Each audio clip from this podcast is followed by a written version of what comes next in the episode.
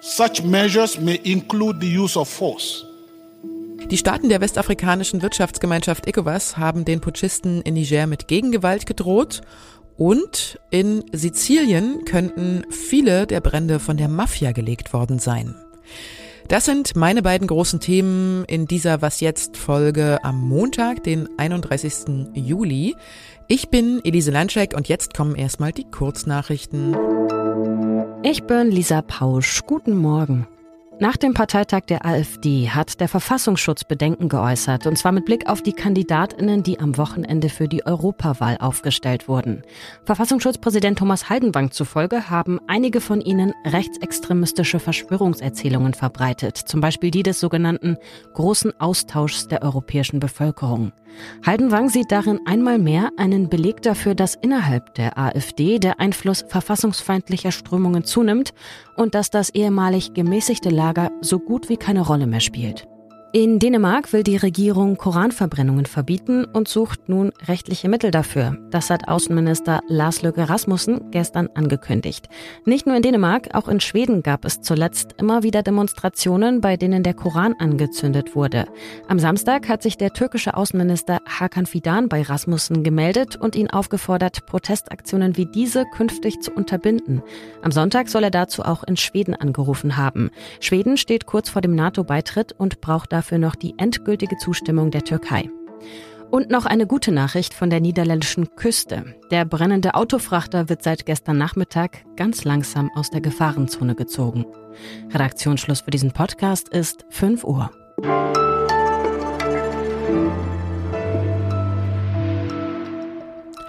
Im Dreiländereck mit Burkina Faso und Mali war Niger der letzte demokratische Staat. Mit der Betonung auf war, denn in Niger hat sich das Militär in der letzten Woche an die Macht geputscht. Das beeinflusst natürlich die gesamte Region und deshalb haben sich Vertreter aus den 15 Mitgliedsstaaten der westafrikanischen Wirtschaftsgemeinschaft ECOWAS gestern zu einem eilig anberaumten Krisengipfel getroffen. Isio Erich ist bei Zeit Online Experte für die Saalzone und war auch schon mehrmals in Niger unterwegs. Hallo Isio. Hi Elise. Der wichtigste Punkt, der bei dem Treffen diskutiert werden sollte, war ja, wie geht man jetzt gegen die Putschisten in Niger vor? Sollen das militärische oder andere Maßnahmen sein oder was hilft eigentlich? Was kam denn bei dem Gipfel heraus?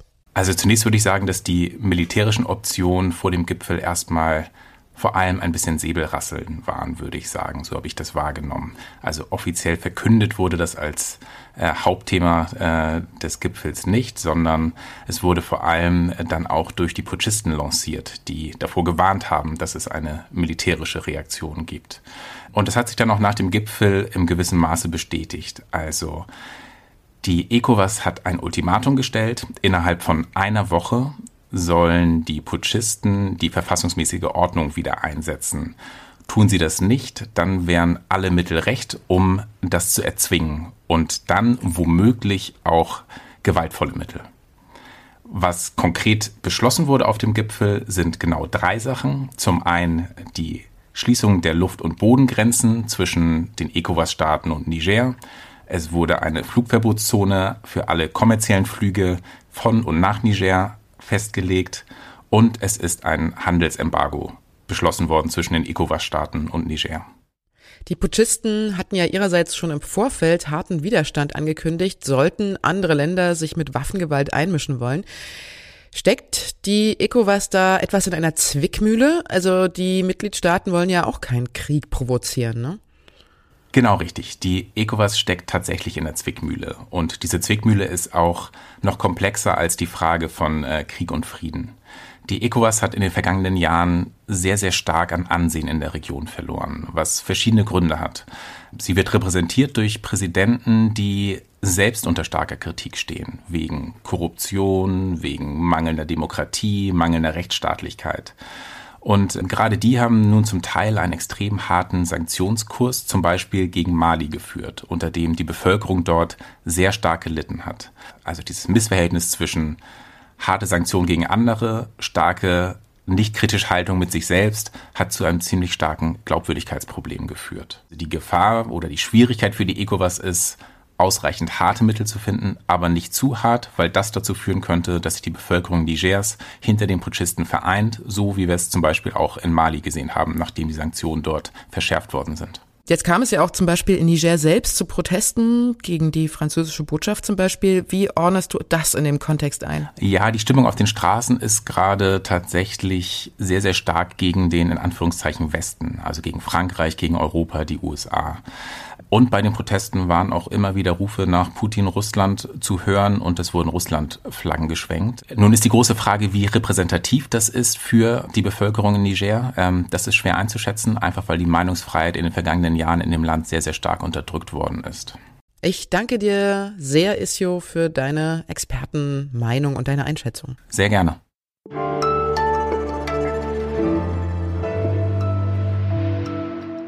Und sonst so?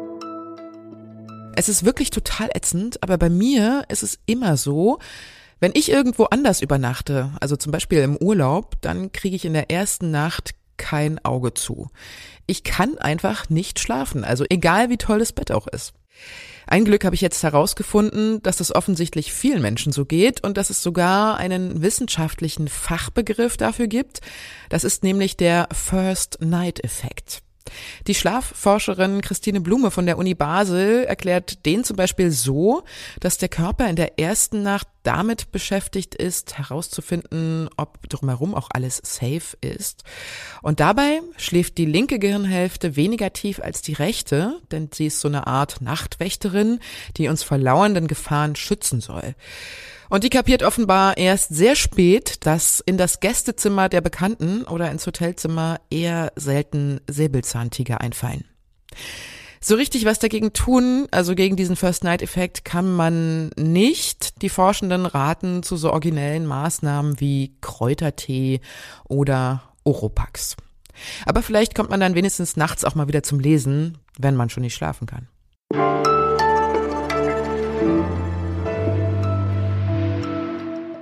Seit Wochen brennen Wald, Buschland und inzwischen auch viele Häuser an mehreren Orten in Südeuropa, so unter anderem auch auf der italienischen Insel Sizilien, wo die Brände ja tagelang gewütet haben, und zwar nicht nur an einer Stelle, sondern fast überall auf der Insel. Drei Menschen sind im Zusammenhang mit den Feuern ums Leben gekommen. Mehrere tausend Menschen mussten ihre Häuser verlassen. Der Strom ist ausgefallen. Der Flugverkehr am Flughafen Palermo musste unterbrochen werden, weil die Flammen die Landebahn erreicht hatten. Und Zeit Online-Redakteur Christian Foren war am Wochenende in Sizilien vor Ort. Hallo Christian. Hallo. Wie ist denn die Situation jetzt gerade? Wie erlebst du das vor Ort? Die Situation hat sich glücklicherweise deutlich verbessert. Ähm, es kamen zwei Dinge dazu, äh, da zusammen. Das eine ist, dass die Hitzewelle ein wenig nachgelassen hat. Wir haben jetzt so um die 35, 36 Grad die Tage hier gehabt. Davor waren es bis zu 47 Grad in einem Spitzenwert. Und die Feuerwehr hat die Feuer unter Kontrolle bekommen, was auch dringend nötig war, weil sie an manchen Stellen wirklich schon der Stadt Palermo, in der ich gerade sitze, sehr, sehr nahe kamen. Jetzt waren es ja gleich mehrere hundert Brände gleichzeitig, die auf Sizilien ausgebrochen sind. Die italienischen Behörden gehen davon aus, dass die Ursache dafür in den meisten Fällen Brandstiftung gewesen ist.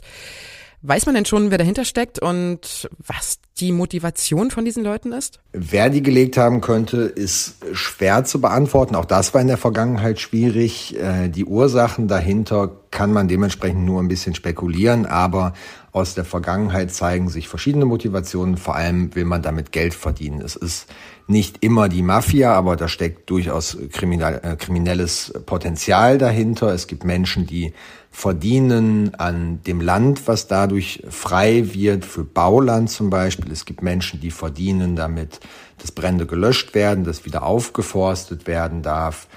All diese Dinge spielen da eine große Rolle. Mhm, du hast jetzt gerade die Mafia angesprochen. Was sagen denn die Vertreter von Behörden dazu, wenn du sie danach fragst? Sagen die ja, wahrscheinlich wird es die Mafia gewesen sein?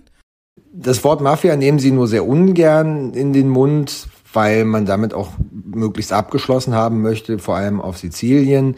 Äh, es ist ganz lustig, ich habe mit einer äh, Kollegin bei der Polizei gesprochen, die sagte mir, nein, wir dürfen keine äh, Auskünfte geben zu den Waldbränden und den Ursachen, aber falls ich zu anderen Mafia-Themen Fragen hätte, dürfte ich mich gerne melden. Da steckt also viel zwischen den Zeilen, aber selbst der stellvertretende Ministerpräsident Tajani, der gestern hier war zum Besuch, um den Feuerwehrleuten zu danken, deutet es an. Der Bürgermeister lässt keinen Zweifel daran in seinem Statement, was er uns geschickt hatte. Der Stellvertreter sagt das Gleiche. Die Feuerwehrleute, mit denen ich gesprochen habe, sagen mir alle das Gleiche. Diese Gleichzeitigkeit der Feuer muss Brandstiftung gewesen sein und fast immer steckt organisierte Kriminalität dahinter. Und das bedeutet auf Sizilien immer noch sehr, sehr oft auch Mafia. Ich danke dir, Christian, für deine Schilderungen aus Sizilien und wünsche dir eine gute Heimreise nach Berlin. Danke, sehr gerne. Das war die Was jetzt morgen Folge. Das Update übernimmt heute meine Kollegin Hanna Grünewald. Wenn Sie uns schreiben wollen, dann ist Ihre Adresse dafür wasjetzt@zeit.de und ich wünsche Ihnen einen schönen Tag. Ihre Elise Landcheck. Wir